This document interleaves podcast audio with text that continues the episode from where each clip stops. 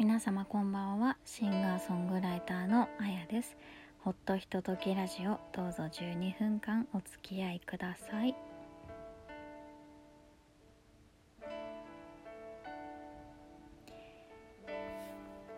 はい本日4月27日第22回目の、えー、配信となります。皆様いかがお過ごしでしょうか？この23日はね結構暖かいと言いますかちょっと暑いかなと思うくらいのね気温の日も増えてきまして私今日一日お家にいたんですけれども半袖で過ごせるレベルででしたね。なんかこの夏になる前ねなんか梅雨に入る前とかこのくらいの季節の気候というのは非常に過ごしやすいなとは思うんですけれどもなんだか急に暑くなったりとかするのでね結構熱中症とか脱水を起こしてしまう方とかが多いと聞いたので本当あの皆様お体にはねお気をつけいただきたいなと思っております。暑さにまだ慣れていない時期に急にちょっと暑くなると体調を崩しやすいと聞いていますのでね是非ねその辺り気をつけていただきたいなと思っております。はい。でそうなんです。先日ね4月23日えー、ライブをさせていただくことができました。本当にお越しいただいた皆様あとね配信でもご覧いただいた方本当にありがとうございます。あのー、ね前にもお話ししましたが2016年に「グルーブというアルバムを出した時以来のフルバンドのライブになるんじゃないかなと思っております。あの正確にはね間に何回かあるんですよ。というのも私あのムッシュかまやつさんのね遺作になってしまったアルバムで「雷門プロジェクト」というのにも参加させていただいて、え、シンガーとして2曲歌わせてもらってるんですけれどもあのメインでね2曲歌わせてもらってるんですけどそのお披露目の時とお披露目っていうのかな？それで何回かこうイベントに出させていただいてるんですけれどもその時はね、えー、フルバンドで出てますね。ドラムの方もシンセサイザーも、えー、ギターもベースもいるという。でそんなバンドで出たりとかさせていただいてるんですけど。まあこと自分の曲で自分の曲がフルバンドで演奏されるっていうのはね本当に今までその2016年にミニアルバムを出して以来なかったなと思っておりますなんかそのフルバンドがいいとかアコースティック編成がいいとかねあんまりこうどっちがいいとどっちが良くないってそういう話ではなくてやっぱりできることがどちらも違うというのがね一番大きな差ですよね。でドラム今回はドラムもベースも一緒にいていただいて本当にあのなんだろうリズムの部分とかすごくねあの熱かったなと思ってます。熱いっていうのはどういう意味で熱いのかっていうとこの音として厚みがあったっていうのも一つなんですけれどもそのグルーブがすごく作られていたというかね。なんだろう。音楽としてすごく乗れるといいますか。もう本当にワクワクするようなねリズムを刻んでいただいてフレーズを作っていただいてっていう感じでしたね。でギターの馬場さんも普段そんな音色使わないでしょみたいな感じの結構ギュインギュインした音を使っていただいたりですとか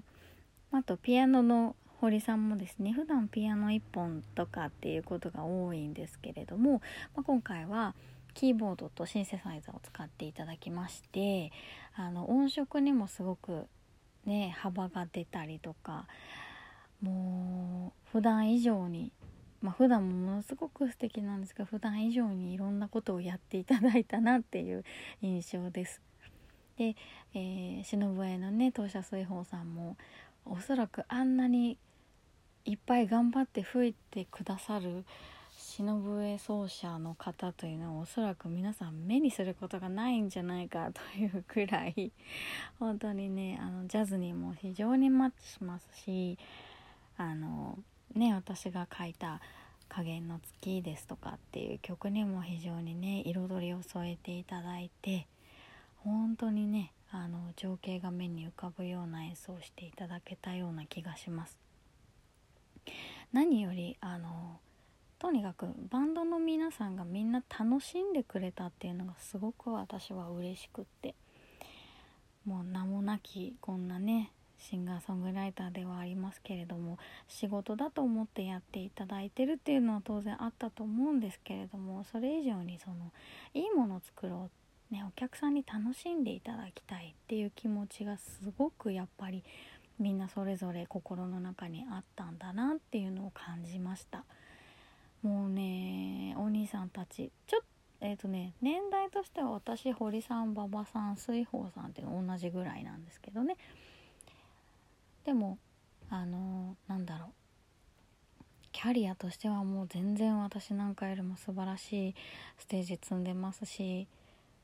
もうねそういった点ではもうお兄さんっていう感じですよね。本当にあのぐっと後ろから支えていただいて横から支えていただいてもう怖いものなしでした。私も自由にすごくやらせていただきましたしもうね本当にあのこんなことまでやってくださるのとか思ってたこともいっぱいありましたね。わがままちょっと言ったけどえー、そんなのわがままじゃないよとか 言われたりとか。まあでもあ本当じゃあこういう風にしたいんだったらこうやってやってみようかとかこんなアプローチどうかなとか皆さんいろいろそれぞれこう意見を出してくださったりそれをこう反映したようなフレーズを弾いてくださったりとかね。本当にあのグッと支えていただいてアルバムを聴いていただいた方はアルバムの演奏イメージっていうのがあったと思うんですけれどもまたねそれとは違ったアレンジだったりとか違ったフレーズだったりとかを弾いてくださったり叩いてくださったりとかでねもうあの多分100回アルバム聴いた人でも全然楽しめたライブだったんじゃないかなと私は思っています。まあ、こんな時期でしたのでねあの声を出せないというかねあの歓声がね出せない声が出せないという中でたくさんの人の拍手があったりとかこうマスクしていただいてるんですけれどもミュージシャンの方もね私と水穂さん以外はマスクをしていたんですけれどもあの目が合う皆さんの柔らかい表情だったりとかねちょっと泣いて泣いてらっしゃるお客様もいらしたりとか、まあ、私もちょっと感極まってステージで少し泣けてしまったんですけれども、それを優しく見守るあの先輩方の温かい視線だったりとか私がちょっと入り間違えておってなってるところもこう支えてくださったこのうなずきとかね。あのアイコンタクトでうなずいてくれたりとかっていうのが本当にね一つ一つがいい思い出になりました。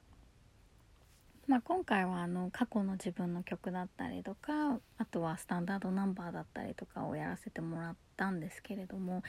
過去の自分の曲で今までこんな風に叩いてもらったことがあるだろうかとかねこんな風に弾いていただいたことがあっただろうかっていうようなくらい本当にねあの素晴らしい演奏だったと思います。ねなんかもうなかなかねこのメンバーを揃えてのライブっていうのは本当に大変なんですよ。スケジュールも抑えられない。ね本当に大変なメンバーたちなので。でねなかなかこんな時期ですから難しいっていうのももちろんありますしねあとは予算の問題っていうのもねすごい現実的なことを言って申し訳ないんですけれどもだったりとかもいろいろ含めて、まあ、場所の問題もありますしねいろいろ含めてそんなにこうしょっちゅうできるメンバーでは当然ないんですよ。本当に皆さんねいろんなところで大活躍されていらっしゃるので何ヶ月も先までスケジュールが埋まってらっしゃる方なのでねでもまたどうしてもあのメンバーでまたやりたいなっていう気持ちはものすごくやっぱり心の中にありますのでいつかねまた実現させて皆さんに楽しんでいただきたいなと思っております。4月23日のライブは、えー、アーカイブツイキャスでも、えー、配信をさせていただきましてアーカイブは4月の30日の23時59分までご覧いただけますので是非ねあのまだ見てないという方とかもう一回見たいという方もね期間中何でも何度でも見られますしまだチケットもご購入いただけますのでよろしければもう是非一回は見ていただきたいなと思っております。さあそして、えー、私の次のライブが実は決まりまして珍しいことなんですよ最近では。ね、あの5月の14日土曜日になりますが学芸大学という駅にありますコーヒー美学さんにて、えー、堀さんと馬場さんと3人でのライブを、えー、またね行うことができます。こちらは、えー、7時からスタートになっております。配信もございますので是非ねあのお店に来られない方は配信でもいいのでご覧いただければ嬉しいです。ただねもう堀さんのピアノと馬場さんのギターは是非一度でいいので生で聴いていただきたい。本当に優しい心持ちになると思います。すごくいい空間になるのでねあのポップな曲とかアップテンポの曲も弾かれますけれども優しさというのはも十分に心に伝わる音だと思いますのでね。是非一度でいいのであの実際に音を聞いていただきたいなと思っております。詳細は私のウェブページ各種 SNS をご覧ください。というわけでこんな時間となってしまいました。もう本当に今日もありがとうございました。